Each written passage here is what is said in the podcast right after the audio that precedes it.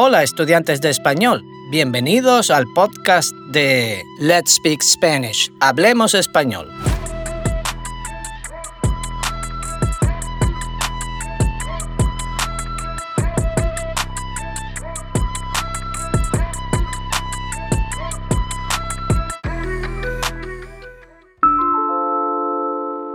En esta nueva serie acercamos la ciencia y la tecnología de vanguardia a nuestros oyentes. Vamos a tratar algunos de los avances científicos y tecnológicos que creemos que son más interesantes. También hablamos de instalaciones que se dedican a la ciencia y sus trabajos voy a utilizar un vocabulario más científico para los amantes de la ciencia y mentes curiosas, pero con gramática ajustada a cada nivel de nuestro sistema de 24 niveles.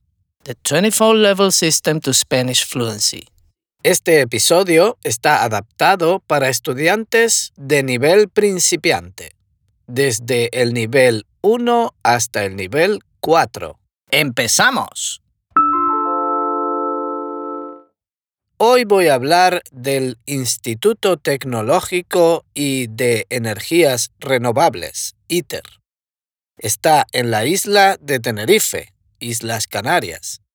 Es una empresa pública que desde 1990 desempeña su labor en la investigación y desarrollo de tecnologías para el uso de fuentes de energías renovables, implementación de nuevas tecnologías y medio ambiente. Tiene un premio del mundo empresarial europeo por su labor en defensa de la utilización de energías renovables. Entre sus proyectos destacados están los nuevos parques eólicos, proyectos para mejorar capacidades e infraestructuras de investigación y desarrollo en energías renovables y el desarrollo de un avión solar para misiones de vigilancia. El ITER también trabaja en la digitalización y descarbonización de puertos y en la investigación de emisiones de gases. Actualmente cuenta con un equipo de 200 trabajadores. Tiene presencia en 12 centros de trabajo y colabora con 30 países. Sus esfuerzos generan los siguientes números o cifras acumuladas.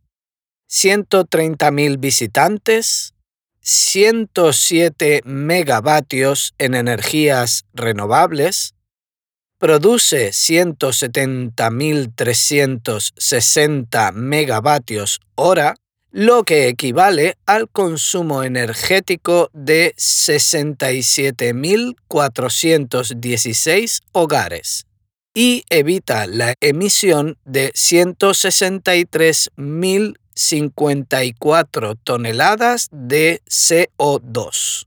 Energéticamente, una isla se caracteriza por su total dependencia del exterior, dado que normalmente no cuentan con fuentes de energía fósil propias. Esta dependencia puede reducirse significativamente mediante el uso de fuentes naturales propias del entorno, como pueden ser el sol, energía solar, y el viento, energía eólica. Tenerife, al igual que el resto de las Islas Canarias, depende en más del 95% del consumo de petróleo y sus derivados para la producción de energía. El ITER tiene el propósito de aprovechar las ventajas medioambientales, estratégicas y socioeconómicas del aprovechamiento de las fuentes renovables para la producción de energía. En el ITER hay cuatro áreas o divisiones. Área de tecnología. En este área trabajan en proyectos relacionados con el uso de las tecnologías de la información y comunicación y las últimas tecnologías para afrontar el cambio climático, la mejora de las competencias digitales o el envejecimiento de la población, entre otros. Área de genómica, en la que hacen trabajos relacionados con la genética.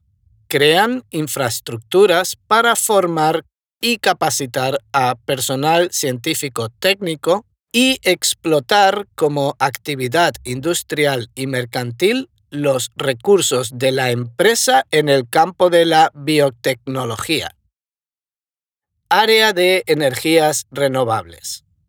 Los trabajos más importantes que se hacen en este área son el desarrollo y la ejecución de sistemas tecnológicos para aprovechar las fuentes renovables que sirven como impulso para después usar estos sistemas en otros lugares de las islas.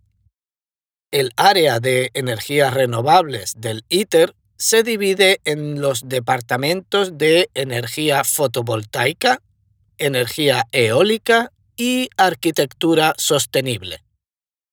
Desarrollan proyectos de energías renovables para aumentar el peso de dichas energías para aumentar el peso de estas energías en el balance energético de la isla. También promocionan la eficiencia energética y las técnicas de construcción sostenible. Área de medio ambiente. En este área, los trabajos científicos se relacionan con el riesgo volcánico, amplían el conocimiento científico técnico y la educación de los ciudadanos para reducir el riesgo volcánico. El geoturismo. Promueven los atractivos de las Islas Canarias y otras regiones volcánicas activas, incluida la protección de lugares naturales frágiles. Los recursos hídricos subterráneos. Buscan conocer mejor los acuíferos volcánicos insulares para mejorar la gestión del agua. Los recursos geotermales detectan y evalúan recursos geotérmicos.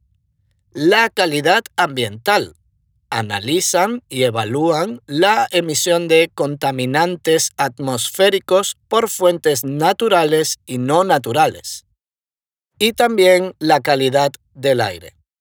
Por último, la trazabilidad agroalimentaria. Mejoran la experiencia científica y técnica para proteger la autenticidad y el origen geográfico de los productos. En conclusión, las actividades que se realizan en este instituto ayudan a mejorar los conocimientos de la población sobre el panorama energético en general y las energías renovables en particular. Ayudan a favorecer el desarrollo de proyectos de investigación, formar a investigadores en los diversos campos de trabajo y a exportar los resultados obtenidos tanto al archipiélago canario como al resto del mundo. Y así termina este episodio sobre ciencia si quieres conocer más información, visita la página oficial del ITER. Nada más y hasta el próximo episodio. Si deseas aprender más sobre nuestro sistema de 24 niveles, The 24 Level System to Spanish Fluency, visita nuestra página web letspeakspanish.com Allí puedes encontrar información sobre nuestras clases y cursos de autoaprendizaje que se adaptan a cada nivel, desde principiantes hasta avanzados. Puedes suscribirte a nuestro podcast para no perderte ningún episodio y compartir con tus amigos amantes del español. Hasta el próximo episodio. Let's Speak Spanish. Hablemos español.